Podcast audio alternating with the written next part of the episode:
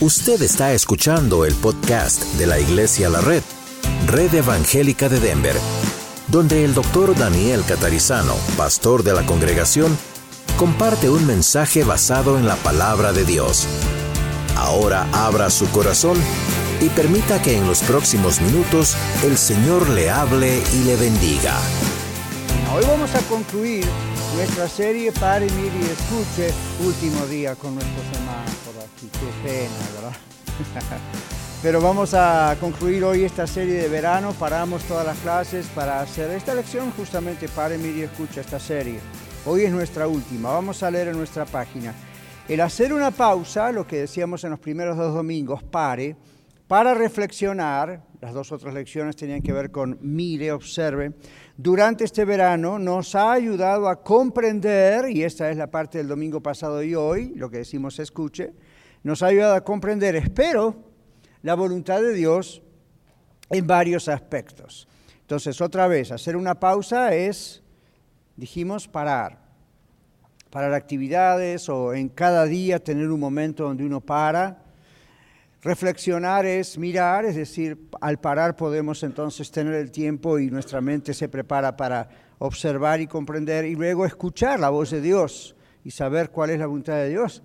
Muchas veces no dijimos en las clases, no comprendemos cuál es la voluntad de Dios porque no nos detenemos, corremos, corremos, corremos. Y Dios quiere, ok, pare un poco. ¿Okay? Y si no paramos, Dios se encarga de pararnos. ¿Okay? Entonces dijimos todo eso. Ahora, tenemos más claridad en cuanto a la doctrina, la visión y la misión de la iglesia y la cultura, puse acá entre comillas, o forma de ser, de hacer las cosas en esta familia que llamamos la red, su nombre completo, Red Evangélica de Denver. Quiero parar ahí para preguntarles yo a ustedes, los que, tuvieron la, los que tuvieron la oportunidad de venir todos los domingos, o escucharon de casa la lección, o cuando faltaron, sirvieron estas seis domingos de verano que usamos, no todo el verano, pero esos seis domingos, para darnos cuenta de, ok, si tenemos dudas en cuanto a la doctrina, tenemos que hacer preguntas. Si tenemos dudas en cuanto a cómo se maneja la iglesia de la red, tenemos que hacer preguntas. Si tenemos dudas en cuanto a por qué lo hacemos, cómo lo hacemos, cuál es la misión, la visión, lo, lo que Dios ha dado como ideal iglesia de la red, ¿qué tenemos que hacer? Preguntar. Recuerdan que el Señor nos dice, tenemos que ser de un corazón y un alma, tenemos que tener un mismo sentir. Eh, vimos textos en la Biblia, que ustedes tienen las páginas ahí de la lección, que dice, no en esta, las otras lecciones, que dicen que tenemos que pensar todos lo mismo. ¿Recuerdan? Entonces, eso es indispensable. Recuerden que dijimos el otro día, en el mundo se escucha mucho la idea de tenemos que estar de acuerdo en estar en desacuerdo. Suena muy diplomático, muy bonito, es un grave error. En el mundo, en el trabajo, uno puede estar de acuerdo en estar en desacuerdo. En la iglesia uno tiene que ponerse de acuerdo, porque Dios nos exige que seamos de un mismo sentir.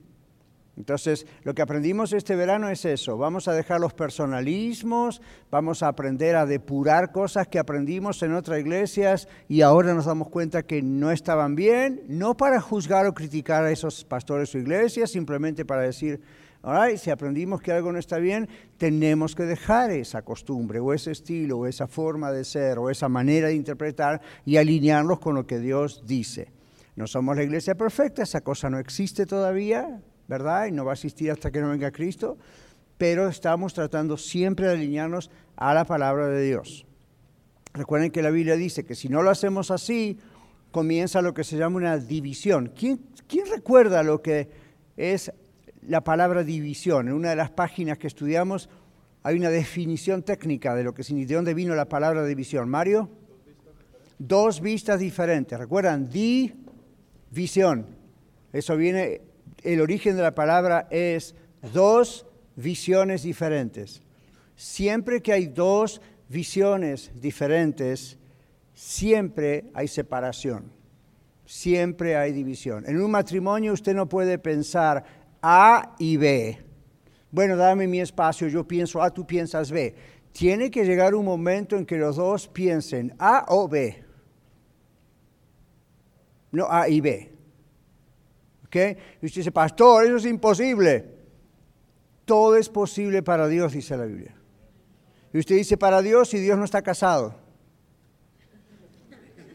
Cuando la Biblia dice que todo es posible para Dios, recuerde que hay otro texto que en realidad dice que si usted es un hijo o una hija de Dios, también todo es posible para usted. Porque Dios le da el poder, Dios nos da el poder de que estas cosas se resuelvan y sean posibles. ¿Okay? Así que basta de excusas, tanto en el matrimonio como en la iglesia, como con los hijos, como en el trabajo. Llega un momento en que uno tiene que decir, no, tenemos que lograr hablar esto y tiene que ser esto. ¿Okay? No hagan caso a las cosas del mundo. A mí, ustedes y yo todos los días estamos bombardeados con gente en el trabajo, en la televisión, en la radio, libros, revistas, que nos dicen todo lo opuesto a lo que aprendemos aquí en la iglesia. ¿Sí o no? ¿A quién le vamos a hacer caso? ¿A Dios o a lo que dice el mundo? Estamos aprendiendo en la serie que estamos haciendo en el mensaje de las siete iglesias de Apocalipsis. Si ustedes prestaron atención, hoy vamos a ver la iglesia de Sardis, si ustedes prestaron atención a cada mensaje, casi todas las iglesias tenían, entre otros problemas locales propios de cada congregación, casi todos tenían el mismo problema, ¿se dieron cuenta? ¿Cuál era? Tiene que ver con lo que acabo de decir del mundo. Escucho gente hablando en lengua. Que, levante la mano y dígame.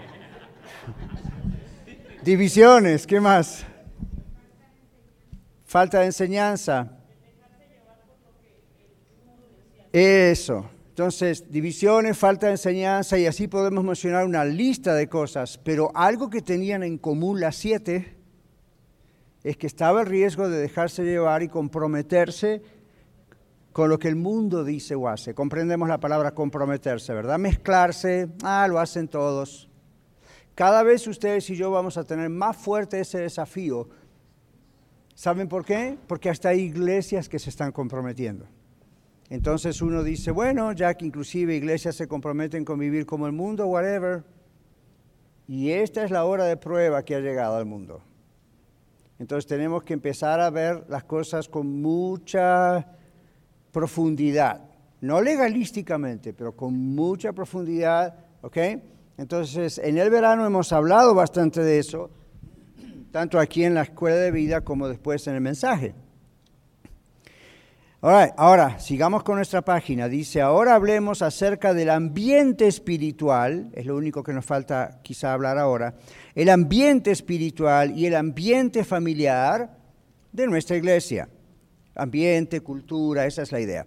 Entonces aquí ponemos, la red, su iglesia, nuestra iglesia, es informal, pero es reverente, es respetuosa, pero con mucho gozo.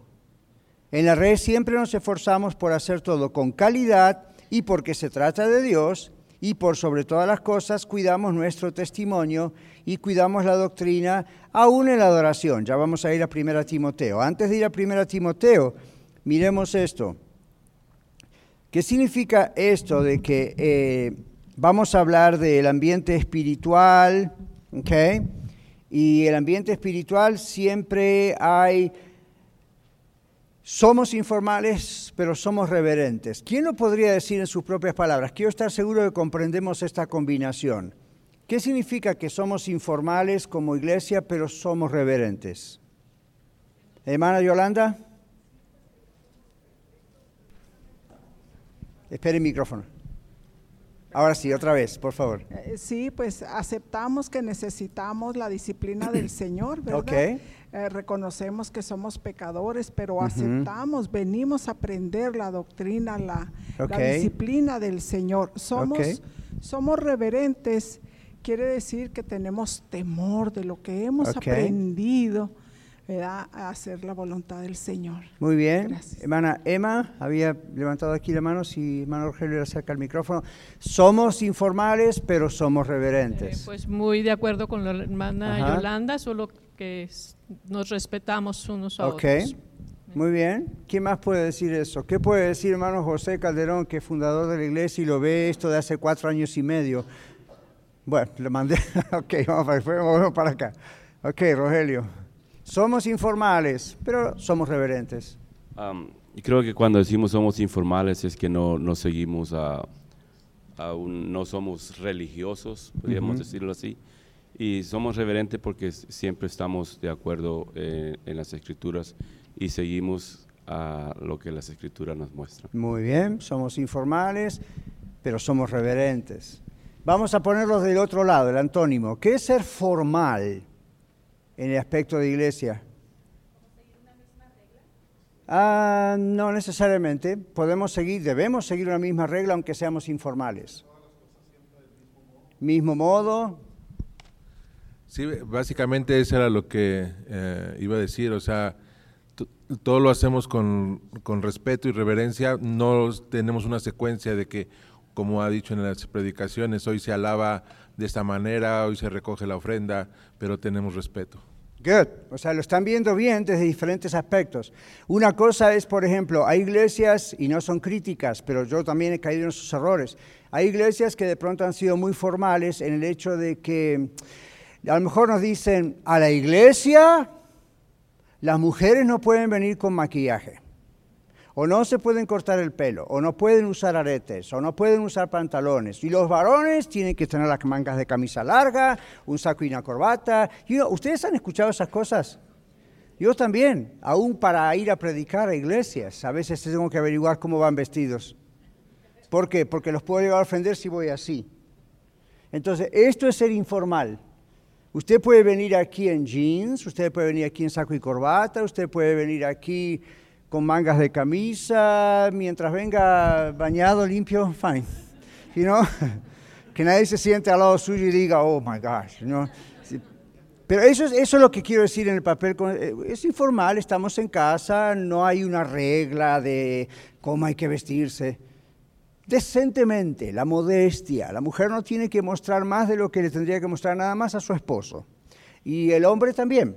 Entonces, para no tentar, lo que la Biblia dice, ¿verdad?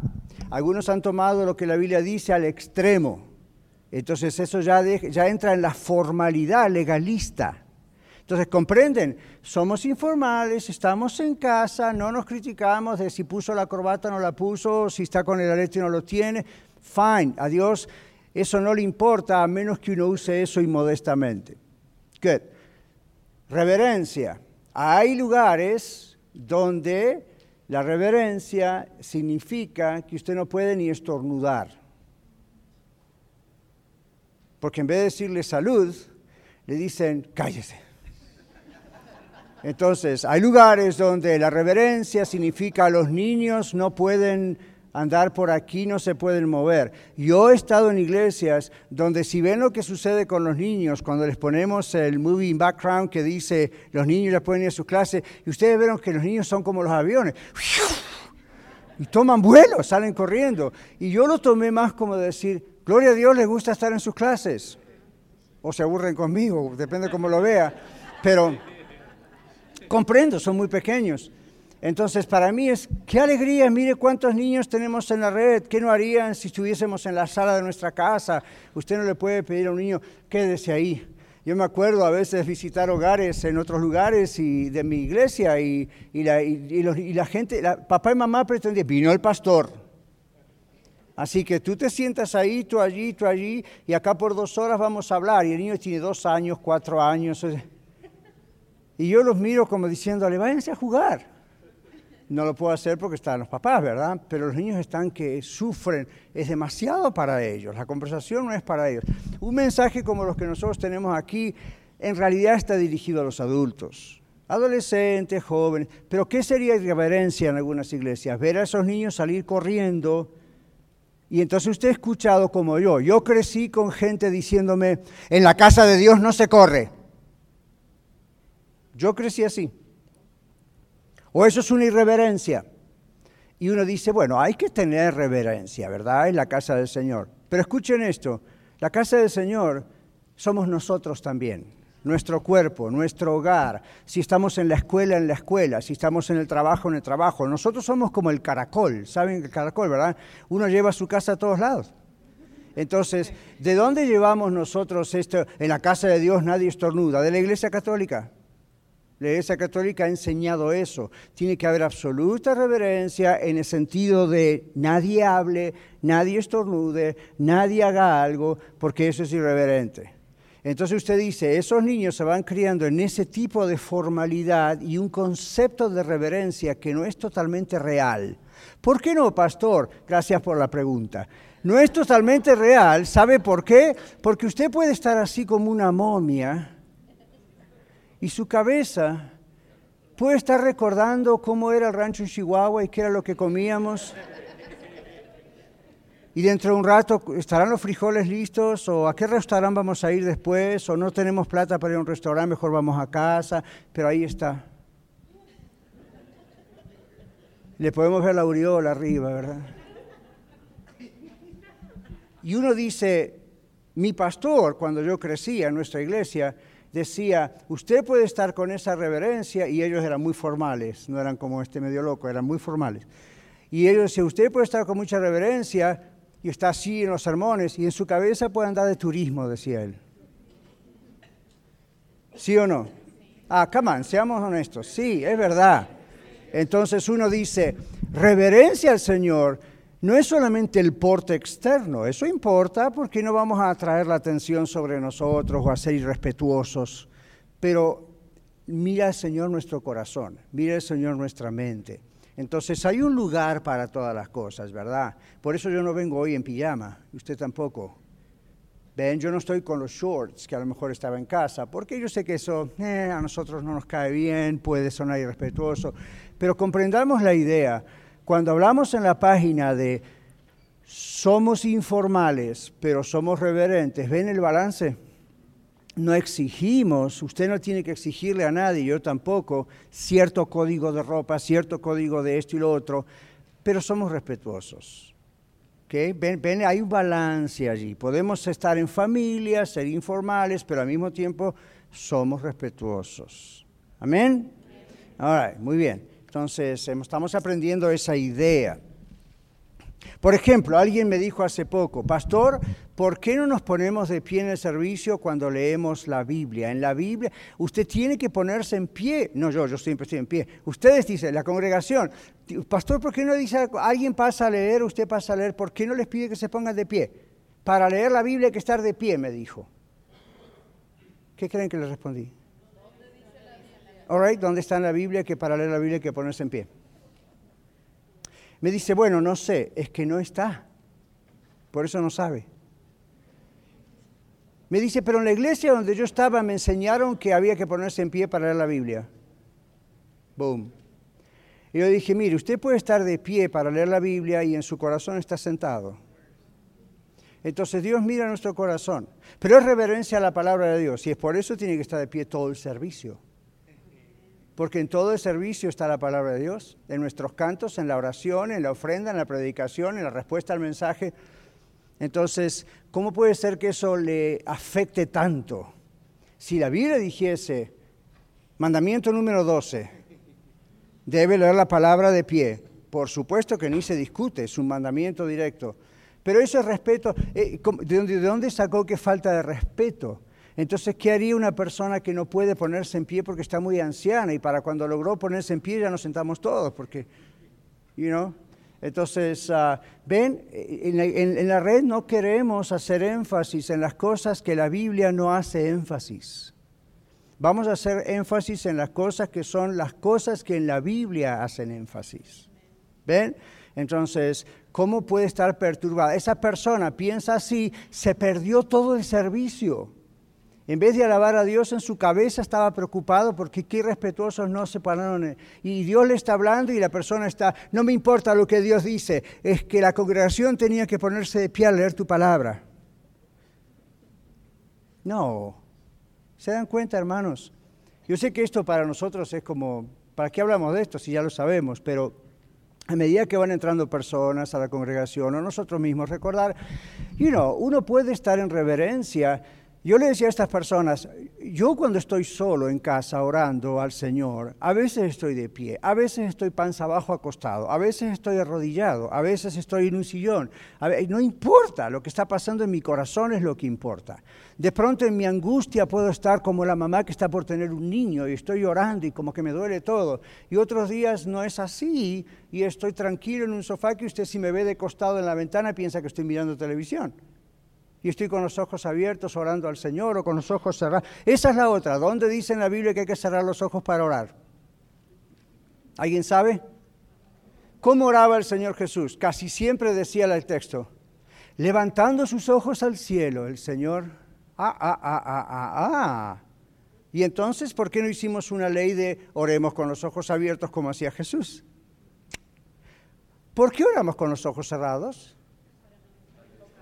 Básicamente para no distraernos. Porque uno mira al de al lado, mira al otro, se mira a sí mismo, entonces cerramos los ojos. No crean que cerramos los ojos para concentrarnos, tipo yoga. Yam. A ver dónde está Dios, no lo veo. A ver si lo siento y si lo percibo. Espíritu Santo, hazme sentirte. Yam. Watch out. No. Uno cierra los ojos básicamente para no distraerse. A veces decimos, inclinemos nuestros rostros, ¿verdad? Fine, pero aun si usted no inclina su rostro, no es irreverente si mira hacia el techo, a menos que se esté distrayendo. Entonces acá en la congregación tenemos personas que inclinan sus rostros, otros que se arrodillan, otros que levantan su mano, otros que oran mirando al techo, pero sabemos que es una actitud de mirar hacia Dios. Ven, informal, pero reverente. A Dios le importa más nuestro corazón, lo que hay adentro. Y no se guía por lo que ve de afuera. Lo que de afuera es importante, pero tiene un límite. Hermano Cordero. Haga énfasis en lo que es importante, no en las otras cosas. Acerca de eso, nomás iba a hacer un comentario que en la palabra hay varios pasajes donde dice que oraban mirando hacia Jerusalén. También. Y una vez un hermano de una iglesia me dijo que debería estar orando hacia el este, porque Jerusalén quedaba hacia el este. Le dije, el Señor no tendrá una brújula, no sabe dónde estoy. No, no, hermano, es que en la, aquí, ya ve que en el libro de Daniel dice que Daniel se ponía en su ventana y oraba hacia Jerusalén. Entonces no hay que tomar las cosas tan... No. Si uno lo toma así literalmente, pensando que mirar hacia el este es la clave, es como mágico, es como que hay un poder en mirar hacia el este. Luego, si ustedes se preguntan esto, ¿la Tierra es plana o es redonda?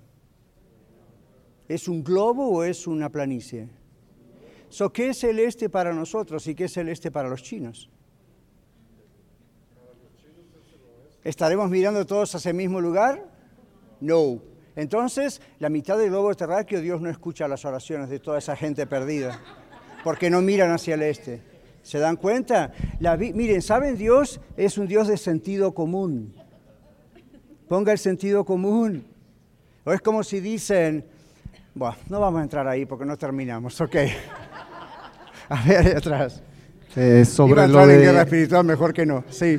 Sobre lo de leer la Biblia de pie, este yo en, en, mi iglesia en México, o sea, yo me paro de pie cuando la voy a leer porque ahí no, tiene, no tienen micrófonos y no me alcanzan a escuchar las demás personas. Por eso yo pues, ahí me pongo de pie para que escuchen. Exactamente. Y ahora, ¿usted qué dice del micrófono? En la época bíblica no existía el micrófono. Entonces no es de Dios. No, no se puede pensar así. Al contrario, si el Señor Jesús viviera hoy, usaría los medios que nosotros usamos porque lo importante para Él es comunicar el mensaje. La televisión es la caja del diablo. Mm, depende de lo que usted mira en televisión. Si usted mira pornografía, novelas, tonterías, su cabeza se envenena, entonces es la caja del diablo. Si usted ve una predicación o algo inocente, por qué es la caja del diablo. Cuando salió la televisión decían eso, es la caja del diablo, hasta que empezaron a ver al pastor Billy Graham predicando. Algunos lo criticaron, cómo se metió en la caja del diablo. Jesús dijo, yo he venido para que tengan vida a los que no tienen. ¿Ven? Entonces, cuando salió la radio años antes, pensaron eso. ¿Qué es ese aparato que me habla? Eso es demoníaco porque no entendían cómo trabajan las ondas radiales. Entonces, apretar un botón y escuchar que alguien habla de una cajita, al principio pensaban, te reprendo, ¿qué es esto? Y resulta que, miren, you know, la radio fue uno de los elementos más usados por Dios para desparramar el Evangelio en toda la tierra. Todavía hay lugares donde entra la radio y no entra el Internet por las prohibiciones del gobierno. Entonces, este es el punto, no vamos a habitar en este tema mucho, pero en la red queremos hacer las cosas como la Biblia dice, interpretando bien la Biblia. Y venimos casi todos nosotros de contextos donde uno trae pegadas cosas que eran muy importantes y después frente a la Biblia nos damos cuenta no es lo más importante puede ser muy importante, pero puede no ser lo más importante. Cada iglesia en el mundo también adapta ciertas formas de hacer las cosas a lo que pasa alrededor en la cultura. Yo les he puesto ejemplos durante el verano, ¿ok? No compromete la palabra de Dios, pero de pronto hay ciertas cosas que en una cultura pueden ser muy ofensivas porque la cultura es así y la iglesia no está ahí para cambiar la cultura, entonces uno dice, bueno, you esta, esta forma de ser o esta forma de vestir o esta forma de hacer las cosas, como dice Pablo, aunque somos libres en Cristo, si esto es un estorbo para que esas personas no conozcan a Cristo, ok, tenemos otras posibilidades de hacer las cosas. ¿Ok? Vamos a, si le alcanza por favor al hermano Lalo y luego seguimos. Vayan buscando 1 Timoteo 4:16, por favor. Nada más como comentario, yo tengo un amigo que me visita muy seguido y él trae aretes y trae tatuajes, está muy tatuado, pero viera cómo respeta los lugares donde está y todo. No sé si hace drogas, no, no, no creo que lo haga, pero es muy respetuoso la persona. Ya, ya, muy bien. Aquí decimos, por sobre todas las cosas nos esforzamos por hacer todo con calidad porque se trata de Dios. Todo lo que estamos haciendo hoy es para Dios. Y por sobre todas las cosas, cuidamos nuestro testimonio y ¿qué más cuidamos? La doctrina, aún en la adoración. ¿Quién nos lee 1 Timoteo 4:16, Angelita? Ten cuidado de ti mismo y de la doctrina, persiste en ello, pues haciendo esto te salvarás a ti mismo y a todos los que te oyeren. Gracias. Dos aclaraciones. ¿Quién era Timoteo? Un pastor bastante joven en esta época en la iglesia de Éfeso, compañero de Pablo, plantador de iglesias con Pablo, ahora parece ya ahí radicado por un tiempo en Éfeso. Segunda aclaración, cuando Pablo le dice, ten cuidado y te salvarás a ti mismo y a los que te oyeren, esa palabra te salvarás no está hablando de la salvación en Cristo para ir al cielo. Ya era salvo y era un pastor. Entonces está diciendo, te salvarás a ti mismo y a lo que te oyeren, es decir, a tu congregación, en el sentido de no los vas a guiar por el mal camino. Vas a guiarlos en la sana doctrina. Entonces Pablo le dice a Timoteo, ten cuidado de ti mismo. Fíjese que empieza no solamente con la congregación, sino con el mismo pastor. Yo lo leo y en el año 2019 Dios me dice, Daniel, ten cuidado de ti mismo tu vida moral, tu vida sexual, tu vida financiera, tu vida con tu esposa, tu vida con tus hijos y tus nietos y tu vida con la iglesia y la doctrina. Porque si lo haces, todo está bien y la iglesia todo va a estar bien. ¿Ven? Entonces esto es para ustedes también, aunque no sean el pastor. Ahora seguimos. En la red nos gozamos en la presencia de Dios. Ahora vamos a entrar más en el tema de la adoración. En la red nos gozamos en la presencia de Dios y le adoramos, no buscando una emoción o experiencias especiales, porque no se trata de nosotros, sino de Dios. Paremos un poquito ahí. ¿Está mal sentir emociones? No. ¿Quién puso las emociones? Dios. Está mal esperar que Dios puede hacer algo especial, su Espíritu Santo se puede mover de alguna manera y vemos un milagro o alguna señal. No, está bien. Yo, yo siempre estoy a la expectativa. Tenemos un orden, hay un programa, pero yo estoy a la expectativa. Y a veces ustedes no se dan cuenta, pero nosotros tenemos que en el camino hacer un cambio durante el servicio. ¿Por qué? Porque estamos notando que el Espíritu Santo, Dios, está yendo para otro lado en ese momento. ¿Ok? Entonces, ustedes no lo notan, las personas que tienen una copia del orden del culto o del servicio se dan cuenta que hay un cambio. Yo siempre les digo, cuidado, puede haber un cambio. Otras veces sale muy igual. Y usted dice, pastor, ¿por qué sale muy igual? ¿Será que está todo muy enlatado, demasiado organizado? No, porque oramos antes de hacer el servicio. Yo le pregunto muchas veces al Señor, ¿qué cantos quieres que te cantemos? ¿Cómo que te cantemos? Porque ¿para quién, a quién le cantamos? Entonces, Señor, tú sabes lo que vas a hacer este domingo en la iglesia en Aurora y en el norte. ¿Qué cantos quieres que te cantemos? ¿Cómo quieres que te adoremos? ¿Cuántos cantos quieres que pongamos? Y entonces, mientras vamos preparando eso, está en oración. ¿Qué relación tiene esto con el mensaje? ¿O qué, vamos a orar por los enfermos como hicimos el domingo pasado o esta vez no? Esta vez vamos a saludarnos y vamos a hacer, o esta vez no.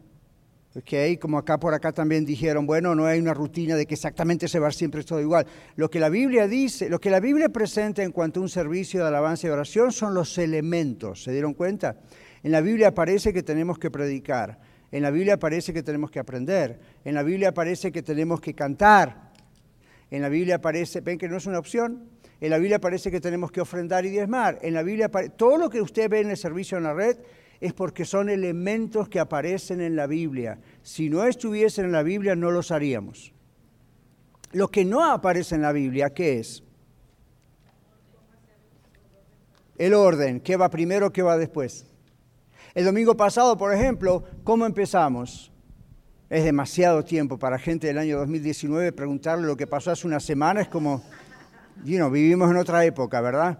Pero en la semana pasada de repente empezamos, alguien leyó la Biblia y empezamos cantando. La ofrenda, otro día la ofrenda se recogía hacia el final. Otras veces yo empiezo y hola, bienvenidos y las bolsitas y otro, ¿eh? un día lo puedo hacer yo, otro día lo voy a empezar a hacer otro y así, pero no hay... ¿Cuántos cantos? Tiene que haber tres, cuatro, uno. La Biblia no dice cuántos cantos. La Biblia ordena que le cantemos a Dios, ahora vamos a ver por qué. Ah, y no siempre hay predicación, y la predicación tiene que ser bíblica. Yo no voy a pasar 45 minutos contándoles la historia de alguien. Tiene que llegar un momento en que, ok, ¿qué dice el texto? Esas son las cosas bíblicas, hermanos. ¿Se dan cuenta? ¿Cómo lo hacemos? ¿Por qué no tenemos grupo y tenemos un video que tenemos las letras los cantos y están todos ahí? Es que en la Biblia tampoco dice que tenemos... ¿Cuántos de ustedes saben que en la Biblia no dice que tenemos que tener un grupo musical?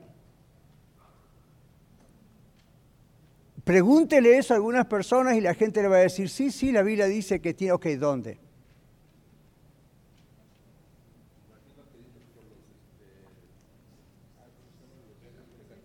Los levitas y luego dicen, bueno, pero en la batalla de Jericó Dios ordenó que primero fuesen los sacerdotes y los levitas con instrumentos y pasasen al frente, así que hay que hacerlo así. Ok, si vamos a tomar eso como patrón de que eso tiene que ser así, el resto de la batalla de Jericó también hay que tomarla como patrón. ¿Qué tal si hacemos un grupo de alabanza o un coro y empezamos a dar vueltas por Aurora siete veces? En la última gritamos bien fuerte y a ver qué se cae.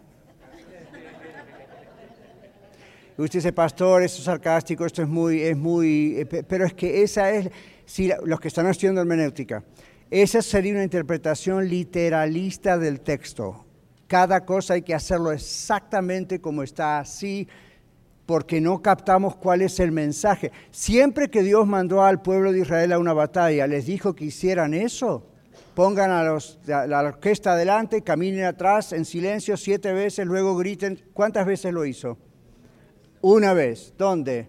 En la batalla de Jericó. Si ustedes ven otras batallas, otras conquistas, ni se menciona que había una orquesta, ni se menciona, y en otras de repente se menciona. Entonces, el error de algunas personas es interpretar un texto, sacarlo fuera de su contexto y hacemos un pretexto. ¿Ok? Entonces, ah, eso no es invento mío, eso es algo que lo dijo alguien hace muchos años y es muy repetido porque tiene mucha razón.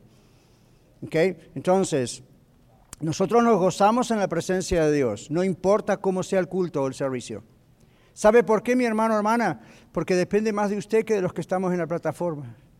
No es un show. Yo le digo esto, Cuando yo en la semana estoy en contacto con Dios, en la presencia de Dios, orando y con mi Biblia, y, trato de hacerlo todos los días, y estoy con Él, voy a hacer una expresión un poco fea, pero estamos en familia. Uno está tan caliente espiritualmente que cuando llega a la iglesia lo único que pasa es que se enciende más. En cambio, si en la semana usted no está con el Señor, no está solas con Él, no lee su Biblia, o es todo muy rapidito, y luego viene a la reunión y pretende que el pastor y compañía le levanten el ánimo y el nivel espiritual y usted sienta el fuego, mejor que no lo sienta porque se va a quemar. Usted no está preparado para una experiencia sobrenatural con Dios. Ustedes saben que hay experiencias sobrenaturales que a veces suceden aquí en Iglesia de la Rey y ustedes no se dieron cuenta. Y usted dice, ¿cuál, cuál, cuál? Preste atención y se va a dar cuenta. No ocurre siempre, pero a veces ocurre. Y a veces cuando ocurre uno tiene ganas de salir corriendo. ¿Se dio cuenta? ¿Se dio cuenta? ¿Se dio cuenta? No, usted se tiene que dar cuenta. ¿Y qué me dice cuando un alma se entrega a Cristo? ¿Eso no es sobrenatural? ¿Por qué no lo celebramos? ¿Por qué, ¿Por qué lo tomamos así un poco como, bueno, gloria a Dios, amén, qué bien? Eh, eh, claro, entonces tenemos un trasfondo tal vez religioso que uno piensa en la iglesia tiene que ser una especie de evento donde yo salga en las nubes diciendo, vieron las manifestaciones del Espíritu, vieron lo que pasó, ahora yo estoy de acuerdo con que eso puede ocurrir, lo que no estoy de acuerdo es con que yo lo impulse, o lo manipule, o lo falsifique. Yo sé cómo hacerlo, cualquier pastor sabe cómo hacerlo. Cualquier líder de alabanza sabe cómo hacerlo. En la Biblia, ¿sabe quién es el principal líder de alabanza y adoración?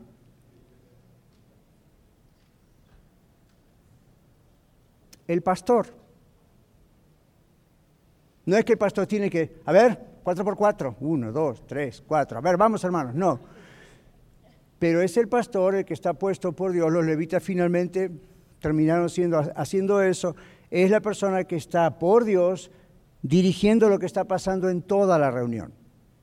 Las otras personas que a veces son músicos y dirigen y esto que el otro, no se les debería haber dado el rol que vemos que se les da. Y les habla alguien que dirigió alabanza de oración hace muchos años atrás. Y uno dice, ok, pero ¿dónde está en la Biblia? Entonces, si en la Biblia se menciona por nombre y apellido, como decimos aquí, a ciertas personas, especialmente en el Antiguo Testamento, cuando la iglesia primitiva comenzó en Pentecostés y se empezaron a reunir, ¿quiénes creen ustedes que dirigía el servicio? Los apóstoles. No había nadie más que lo hiciera. Y después nos surgió que otros lo empezaron a hacer. Si usted lee la historia de la iglesia primitiva los primeros 200, 300 años, usted no ve los líderes que tenemos hoy en muchas iglesias. Y usted dice, entonces es diabólico tenerlos, pastor. No, simplemente se fueron agregando a través de la historia como gente que ayuda a hacer eso. ¿Por qué les digo todo esto? Porque si uno la iglesia no lo tiene, usted no vaya a cometer la herejía y la ofensa a Dios que de pronto en la ciudad alguno que otro ha comentado. La red, oh sí, pero ahí no tienen alabanza. Eso es una ofensa a Dios, porque aquí no estamos alabando usted y yo cuando estamos reunidos acá. Lo que querrán decir es, no hay un grupo de alabanza. Eso es muy diferente. ¿Y pastor va a haber alguna vez un grupo de alabanza? Si Dios quiere, yo, el que manda es Dios. Mientras Dios no lo diga, seguiremos con los videos. ¿Ok? Cuando no me di cuenta que Dios dice hay que empezar y después va a tener que decirme Él, porque Él es el jefe aquí, cómo hacerlo.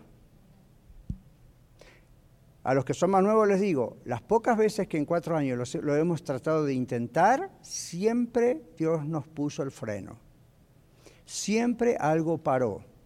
Siempre nos enteramos de cosas que descalifican, descalificaban a las personas, o no era el tiempo, o no es el tiempo, o hay que esperar, o a veces no sé por qué. Pero siempre. Entonces, ¿para qué hacer presión sobre algo porque los demás lo tienen? Es como si usted en su casa dijera, yo quiero tener un piano en casa porque el vecino tiene piano. Ni lo sé tocar, pero quiero un piano. No tengo intenciones de aprenderlo, pero me gusta tener un piano, es un lindo mueble. Es más cosas que limpiar. ¿Ves? usted, entonces ve, porque nunca nos yo no me comparo con otras iglesias. Digo, ¿qué, ¿qué, es lo que tú quieres para la red? Eso es lo único que me importa. ¿Ven? Entonces, miremos lo que dice la Biblia sobre la adoración también. Aquí donde está la palabra exhortación subrayada. Dice, permanezcamos siempre expectantes. ¿Qué significa eso? A la expectativa, como la mamá que tiene palpitaciones, el bebé está ahí, en cualquier momento viene, ya está en sus 40 semanas o 38, 36 y usted dice en cualquier momento. Esa es la expectativa. ¿ok? Entonces siempre estemos expectantes, ponemos acá, de lo que Dios vaya a hacer. Por ejemplo, la adoración a Dios es una de las maneras más efectivas de permanecer firmes contra las acechanzas del diablo. Efesios 6, 10, ¿qué dice? Aquí Emma levantó su mano.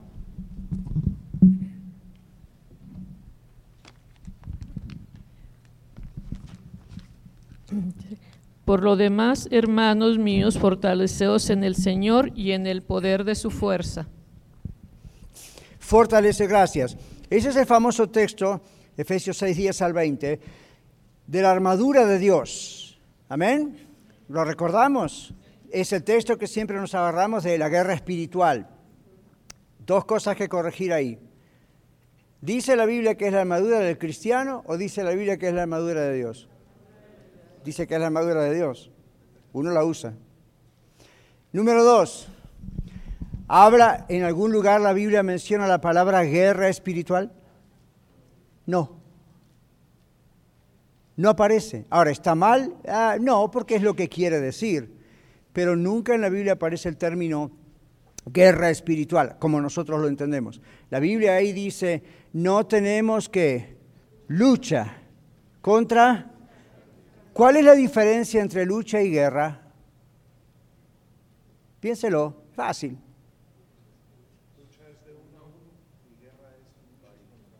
Ok, Mario dice que lucha es uno a uno guerra es varios y Harold la, moción. Ya. Ok, fine. Pero ¿cuál es la diferencia entre un país que tiene una lucha y un país que va a la guerra? En la guerra se lucha también, ¿verdad? Pero ¿por qué usted va a la guerra? Usted, ¿Por qué un país va a la guerra contra otro país? ¿Cuál es el fin último de una guerra? Ah, no es el fin último. Con el poder uno, ¿qué hace? gana. ¿Sí o no? ¿Me siguen? Uno va a la guerra, un país va a la guerra porque va a querer ganar o ganarle a otro país. No va a la guerra para mostrar, miren qué hermosas armaduras, aviones tengo, porque pierden vidas en el transcurso. Uno va a la guerra en, un país porque el propósito es ganar al enemigo. Mm. ¿Qué dice Colosenses capítulo 2? ¿Qué hizo Jesús en la cruz del Calvario, aparte de pagar por nuestros pecados, salvarnos y una lista de cosas? Expuso al enemigo triunfando sobre él y todo su hueste de maldad en la cruz. Ahora yo le pregunto a usted, los cristianos, los que hemos nacido nuevo en Cristo Jesús, ¿tenemos que hacerle guerra al enemigo a ver si le ganamos o hacemos lucha porque en realidad ya está vencido? Usted y yo luchamos con el diablo que ya está vencido por Cristo en la cruz. Entonces, ¿para qué le vamos a hacer guerra a un enemigo que ya está vencido? ¿Nunca lo pensó así? Y usted dice, pero me ataca. Ahí está la lucha. Va a atacar porque todavía tiene esa oportunidad. Va a llegar un día que no va a atacar más, porque ya Dios lo va a mandar al infierno. Pero mientras tanto, va a atacar. Entonces, ¿por qué lucho? Es un enemigo vencido, pero sigue suelto y sigue atacando y uno tiene que no descuidarse, ¿verdad? Entonces, ven, hay una diferencia. Usted dice, bueno, es semántica, es una cuestión de palabras. Nada más de palabras. Tenga cuidado de luchar, y no vamos a entrar en el tema de la guerra espiritual porque podemos estar aquí hasta mañana con las preguntas, pero simplemente quédese con esto. En Efesios 6, 10 al 20, la Biblia habla de la armadura del creyente, que es la armadura de Dios. Y eso es para nosotros aquí mientras estamos en el mundo, porque siempre vamos a ser atacados por el diablo, que es un enemigo ilegal, como quien dice, porque ya está vencido, pero anda suelto y dice la Biblia en 1 Pedro como león rugiente buscando a quien devorar. ¿Por qué les hago énfasis en estas cosas? Porque hay un problema doctrinal en lo que a veces se hace con la guerra espiritual. Y usted dice, pastor, ¿pero acaso usted nunca echó fuera un demonio? Sí, de los endemoniados. No de los que yo creo que están endemoniados, porque serían muchos más. No, de los endemoniados. ¿Ok? No de los que yo pienso. Y si, pero si están oprimidos, entonces ahí se trata por otro lado. Entonces, ¿por qué hay tanto, tanto, tanto, tanto, tanto de eso? Bueno, es una realidad, se necesita hacer la batalla o la guerra espiritual en ese aspecto, pero no es una realidad constante de todos los días, todos los domingos, todo el tiempo. Número dos, muchas veces es porque la persona está en pecado. Y si usted le abre la puerta al diablo, el diablo va a decir, ok, thank you, y entra. Entonces ahí, más que simplemente decir, vamos a echarle un demonio, es decir, hermano, ¿cuándo se va a poner en serio con Cristo? ¿Ven? Entonces, no es el tema de la guerra espiritual, no me haga preguntas sobre la guerra espiritual. Yo nada más abrí la lata de los gusanos para que usted lo piense. Aquí el tema es que en el versículo 10 dice, fortaleceos en quién? En el Señor. ¿Y cómo nos fortalecemos en el Señor? La alabanza y la adoración sirven para fortalecernos en el Señor. ¿Sabían eso? Vamos a mirar en la página porque nos quedan 10 minutos. Si usted presta atención a la letra de los cantos e himnos que le cantamos al Señor, usted observará qué cosas. Los temas que usamos para alabar al Señor en los cantos, en los himnos, etcétera, que cantamos aquí, por ejemplo, en la red, ¿qué dice? Dice, Observe los cantos. Cantamos de nuestras experiencias, pero en casi todos los cantos cantamos de qué. Estamos hablando que no son un... Eh, déjenme volver ahí, a ver. Uh, los años que cantamos, Señor, observará que contienen temas, las letras que cantamos, acerca de la verdad, la justicia, el Evangelio de la paz, la fe, la salvación, la palabra de Dios, la oración. Todos estos son los elementos que aparecen en la armadura de Dios. ¿Se dieron cuenta? Tomad el escudo de la fe, la espada del Espíritu, que es la palabra de Dios, orando en todo tiempo. Están todos los temas ahí. Entonces, observe esto porque no tenemos mucho tiempo.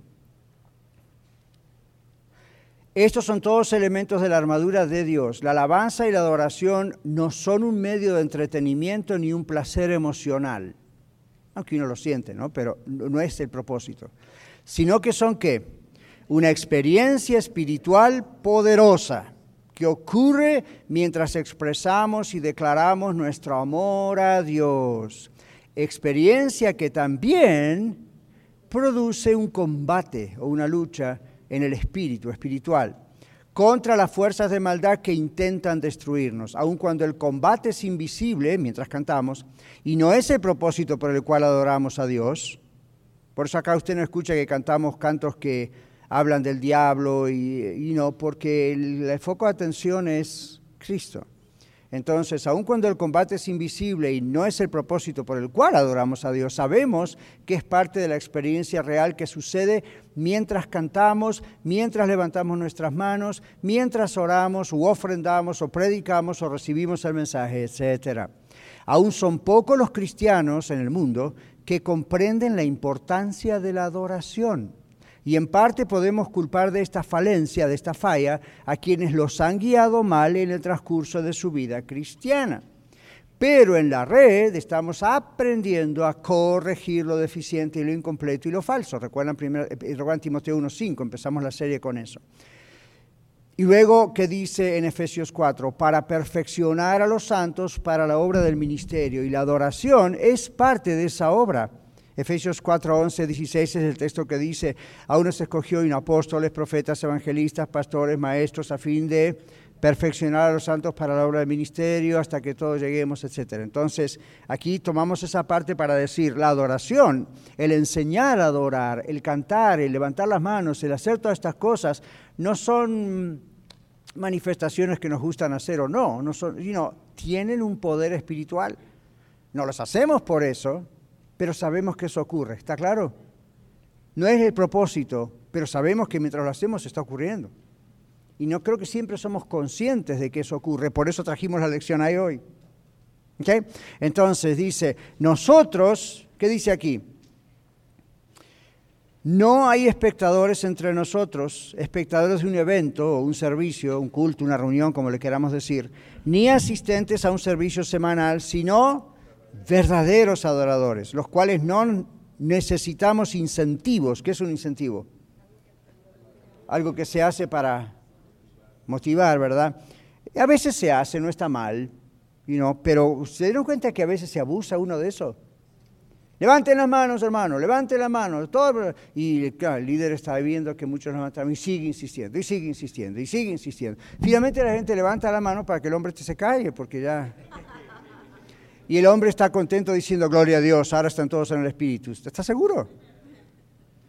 Ahora, you o canten, y entonces uno dice, ok, está bien, la función del líder o del avance de oración, o la líder o la función del pastor, etcétera, es animar, es enseñar, pero otra vez le digo, si, si, usted no viene con eso o no ocurre en el servicio, entonces es la culpa del líder o los líderes que estamos creando la idea de que el servicio es un evento donde usted debe responder a lo que el líder dice. Yo sé que ustedes y yo no vamos a conciertos de música secular o mundana, pero aún si usted lo ve en la televisión, aunque sea de pasadita, ¿se dio cuenta hace unos pocos años atrás empezó una onda con los conciertos?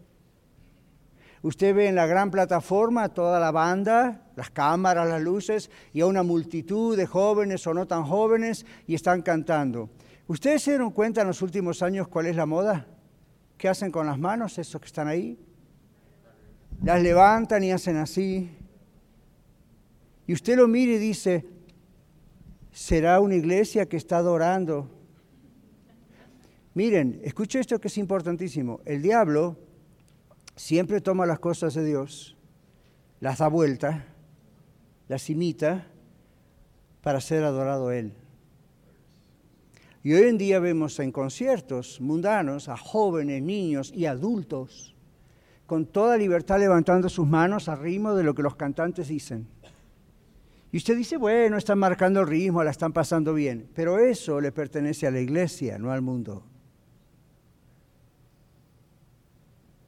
Esa es una forma de adoración. Si usted le pregunta a ellos, dicen, no, nada más la estamos pasando bien. Eso es una forma de adoración, ellos no saben lo que están haciendo atrás. ¿Ven? Uno va a un partido, juegan los Broncos, juega su partido favorito, su equipo favorito de, de, de, soccer, de fútbol soccer, y uno está allí y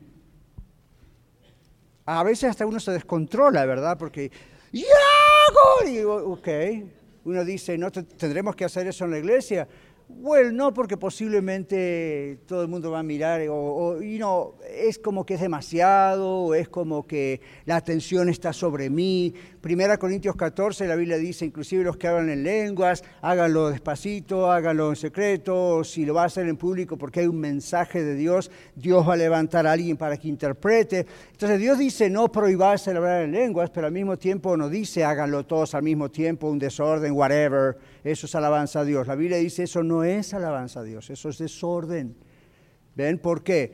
No es un estilo, no es que al pastor le gusta esto o lo otro, es la Biblia dice, eso confunde. Es más, dice la Biblia en 1 Corintios 14, entra una visita o entra un inconverso y ¿qué va a decir? Que estamos locos. ¿Y cuál es la actitud de la iglesia moderna? Que piensen lo que quieran, nosotros estamos alabando a Dios. No, que piensen lo que quieran, no. La Biblia dice, no lo haga porque los inconversos piensan que están locos y eso es una traba para que conozcan a Cristo. Entonces no me diga soy libre en el Espíritu. No, eso no es ser libre en el Espíritu. Si tiene ese don como otros dones, fine, pero hay un orden. La Biblia dice el Espíritu del profeta está sujeto al profeta. El profeta es inclusive el predicador en la Biblia. Alguien me preguntó hace un tiempo atrás, pero si usted podría predicar tres horas, hermano, siga a ver. Y yo digo, no, yo tengo que saber cuándo comenzar, tengo que saber cuándo acabar. Cuándo acabar pueden ser 30 minutos, 15 minutos, una hora, pero sé que más allá no me voy a ir. ¿Por qué? Porque nuestra cultura moderna no está capacitada. Yo he estado en, en Uganda, África, he predicado literalmente por horas sin parar. Y está todo el mundo ahí enganchado, prendido, como si les estuviese dando comida a un niño que se está muriendo. No se mueve nadie de ese lugar. Están con los ojos así, yes, amén, y more. Y me sentaba para tener un break, porque la gente tiene que ir al baño, ¿verdad? Y tomar agua, y yo también. Y cuando volvía, ok, vuelva, suba otra vez a la plataforma. ¿Para qué? No, no, tiene que seguir predicando. Ahora, eso en los Estados Unidos, al domingo siguiente no viene nadie a la iglesia. Entonces usted dice, nos está criticando. No, uno se adapta a esta cultura. Y el Espíritu Santo lo sabe. Ahora, si de pronto Él interrumpe la cosa de una manera sobrenatural, yo no voy a poder parar, pero tampoco usted va a poder parar de escuchar. Ese es el punto. No es, yo voy a seguir tres, cuatro horas y se me duerme la mitad de la congregación, los otros se fueron porque tienen que ir a trabajar, el otro ya está que la espalda le duele. Entonces ahí no fue el Señor, fui yo que quiero seguir. Entonces ven cómo uno tiene que medir estas cosas. Entonces, vamos a tratar de leer más aquí para concluir, pero se da cuenta, puede captar hoy un poco mejor por qué cantamos, por qué adoramos que no estamos haciendo tiempo hasta que el pastor predique, que no es parte de la cultura de una iglesia evangélica cantar, porque los católicos lo hacen hoy también. Hay gente que antes se pasaba de la iglesia católica a la cristiana porque ellos cantaban y nosotros no. O al revés, ellos no cantaban y nosotros sí. Entonces me gustaba más. No, no trabaja así, no es por eso. Usted tiene que comprender por qué usted está cantando y por qué no tiene que tener la boca cerrada y cantar igual, sin que el pastor les tenga que decir, veo hermanos que no cantan, canten. Y no, eso, esto es el lugar donde tenemos que decir eso. No es, no me gusta el canto, no es, no comprendo la letra, no es, no me gusta esa melodía, yo preferiría norteña. O yo preferiría rock, o yo preferiría contemporánea. El problema es que no importa lo que yo prefiero o lo que usted prefiere. Lo que estamos haciendo es cantarle, hablándole a Dios en cantos. Y al mismo tiempo eso perturba al enemigo y lo frena en muchos aspectos. Y esta es la parte que se enseña poco. ¿Por qué cantamos? ¿Por qué tenemos actitudes físicas de adoración a Dios? No crea que ah, la hermana es muy espiritual, el pastor es muy emocional, por eso está ahí con sus manos. no, hay razones, y no son razones que tienen que ver con el diablo, son razones que tienen que ver con Dios, que de paso afectan al diablo. ¿Ok? Entonces aquí estamos adorando a Dios, dice, y no necesitamos manipulaciones emocionales ni psicológicas desde la plataforma, sino que adoramos a Dios como en familia, como una expresión pública, abierta, genuina y basada en la verdad. Él tenía razón, ¿ok? Porque la verdad oh perdón, arriba. Ah, ah, los textos que están acá tienen que ver con la mujer en el pozo y el Señor diciéndole, los verdaderos adoradores adoran en espíritu y en verdad. Y hay personas que han interpretado en espíritu es tengo que hablar en lenguas mientras canto, o tengo que hacer un aullido, o tengo que gritar, o tengo que eh, temblar. Y eso no es lo que la Biblia dice en espíritu y en verdad. Fíjese lo que la Biblia quiere decir. No son expresiones psicológicas ni emocionales, aunque se vea mucha emoción. Adoramos con pasión por Dios, eso es en espíritu. Yo lo miro en el griego. Compasión por Dios basada en la sana doctrina. Así que si su pasión por Dios es muy emocional, está bien. Pero la doctrina es el termómetro que mide si usted está pasando la línea a lo meramente psicológico. ¿Lo comprendimos? Tiene que haber un termómetro. ¿Qué es un termómetro? Mide la fiebre, ¿verdad? Tiene que haber una línea. La palabra de Dios es la línea. ¿Cómo sé yo en privado o en público cuando estoy adorando al Señor si estoy pasando a hacer una cosa más psicológica que espiritual? Por la palabra. ¿Qué es lo que estoy cantando? ¿Qué le estoy diciendo al Señor? ¿Lo que estoy sintiendo me está llevando más a Cristo o más a mí mismo por lo que yo siento? ¿O estoy buscando, quiero sentir esto que la otra hermana me dijo que sentía? Cada uno. El, punto, acá es adorar al Señor en espíritu, con pasión por Dios, basada en la sana doctrina. Juan 4:23 y Marcos 12:30. Cuanto más amamos Lo podemos decir juntos, tipo iglesia, you know. Cuanto más amamos, más adoramos. Eso pasa en todas las cosas. Este es un principio natural espiritual. Observemos que cuando sentimos verdadera pasión, gusto o emoción por algo, más hablamos de ello, más tiempo le dedicamos, más fuerza le entregamos. Verónica y Iván tuvieron un bebé hace poco tiempo. Estoy seguro que por un tiempo lo único que hablaban era el bebé. ¿Todavía? Claro, porque hay pasión por esto que Dios nos dio. Entonces la mente, el espíritu, todo, hasta las finanzas, todo gira alrededor de ese bebé. Alguien se va a casar, yo le hago bromas, ¿verdad? Una pareja que está por casar y como que es, ¿vieron cómo medimos el tiempo antes y después de Cristo? Yo digo, esto es antes y después de esta boda, porque lo único que se piensa en este momento es en esa boda. Pero eso es lindo, no lo digo criticándolo mal, digo, eso es, es la pasión por algo que va a ocurrir. Cuando uno tiene pasión por Cristo, en la adoración se refleja porque Él llena nuestra mente, Él llena nuestros propósitos, Él llena nuestra vida, Él es más importante que todo, ¿verdad? Entonces, ven, no es una cuestión de eventos. Entonces, aquí dice, observemos que cuando sentimos verdadera pasión, etcétera, ya leí eso, así es la adoración a Dios. Por lo tanto, un corazón sin pasión por Dios no le adora o lo hace livianamente como quien hace cualquier otra cosa. Jonathan Edwards, pastor y teólogo americano del siglo XVIII, reconoció que la verdad y solo la verdad puede influir adecuadamente las emociones de una manera que traiga honra a Dios. Por eso yo dije, es el termómetro que nos permite saber dónde está pasando la línea a lo que ya no es ah, enfocado en Dios o le da gloria a Dios. Bueno, yo pongo aquí, él tenía razón porque la verdad en la mente produce pasión en el corazón. Y la pasión no soporta quedar escondida detrás de la conciencia de sí mismo, lo que en inglés llamamos el self-awareness. Recuerde, self-awareness es, me están mirando, ¿qué está pasando?